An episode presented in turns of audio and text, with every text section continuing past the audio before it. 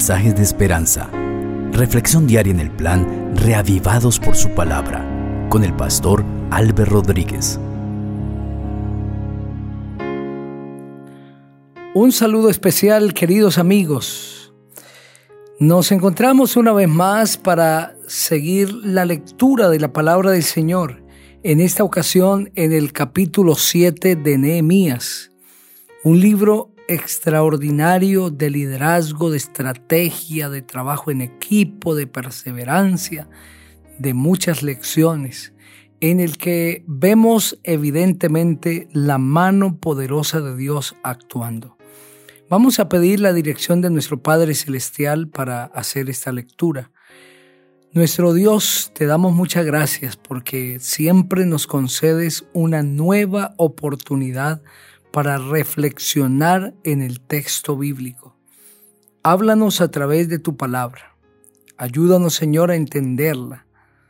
Que al leer cada versículo el mensaje quede claro en nuestra mente.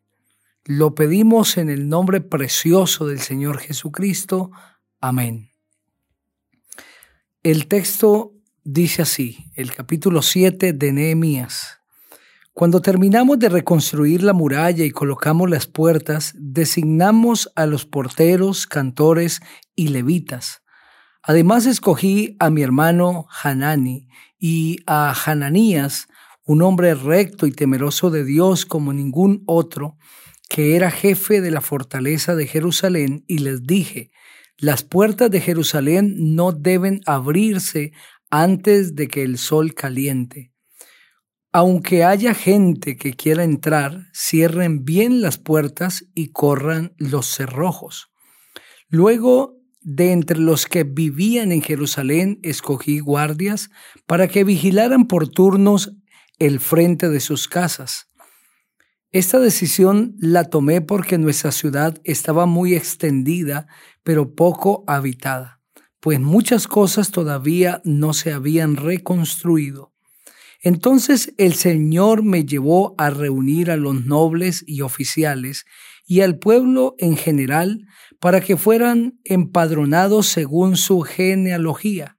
Hallé el libro genealógico de los israelitas que habían vuelto antes y allí encontré anotados los siguientes nombres y la lista de la gente que Nabucodonosor había llevado cautiva a Babilonia y que ahora volvían a Jerusalén y a Judá, cada uno a su ciudad.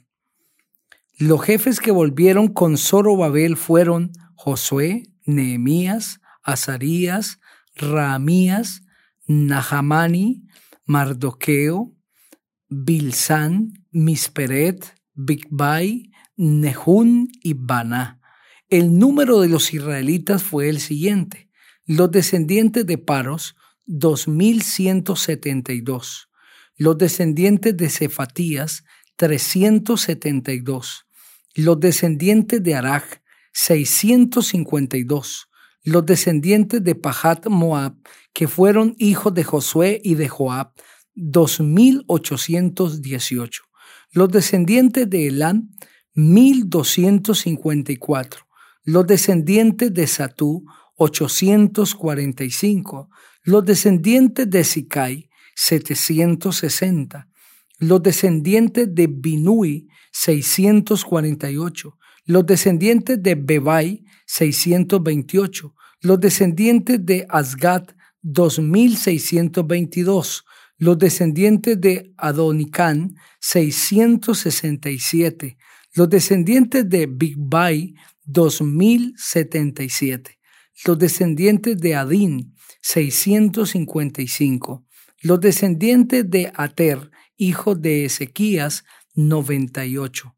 Los descendientes de Jasún, 328. Los descendientes de Besai, 324. Los descendientes de Jarif, 112. Los descendientes de Gabaón, 95 los varones de Belén de Netofa, 188. Los varones de Anatot, 128. Los varones de Bet Asmavet, 42. Los varones de Kiriat Jearim, Cafira y Berot 743. Los varones de Ramá y de Jeba 621. Los varones de Migma 122. Los varones de Betel y de Jai 123. Los varones del otro Nebo 52.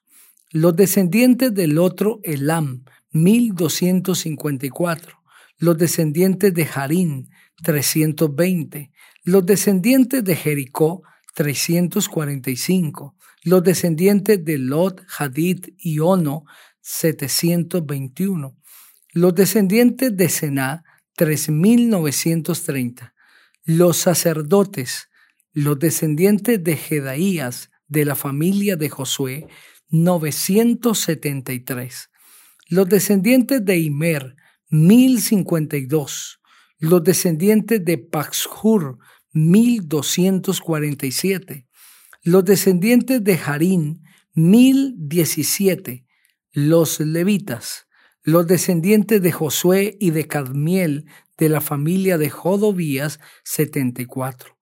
Los cantores, los descendientes de Asaf, 148. Los porteros, los descendientes de Salún, de Ater, de Talmón, de Acub, de Hatitá y de Sobai, 138 en total.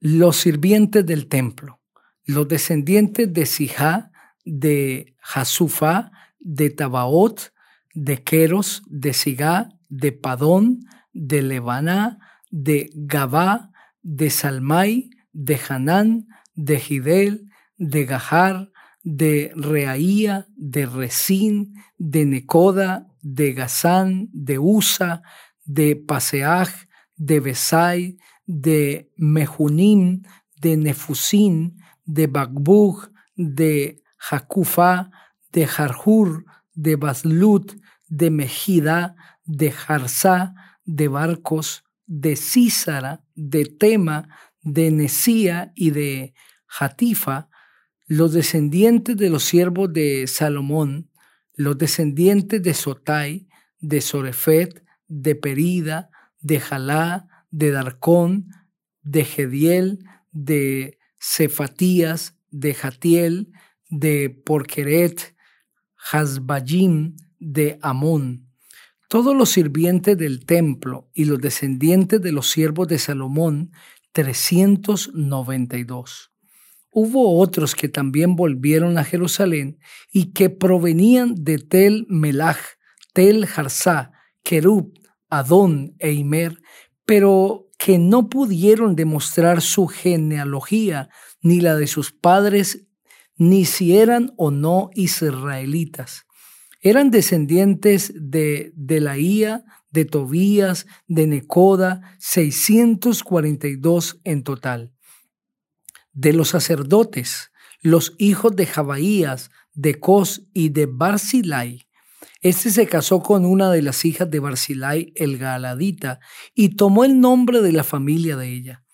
Esos buscaron en vano el registro de sus genealogías, y como no lo hallaron, fueron excluidos del sacerdocio.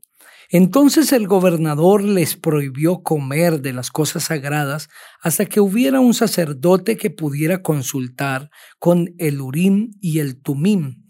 El total de la comunidad era de 42.370 personas, sin tomar en cuenta los siervos, hombres y mujeres, que sumaban 7.337, entre los cuales habían 245 cantores y cantoras.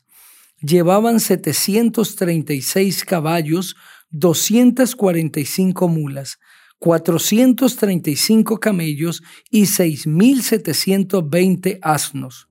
Algunos jefes de las familias más importantes dieron sus ofrendas para la obra de reconstrucción.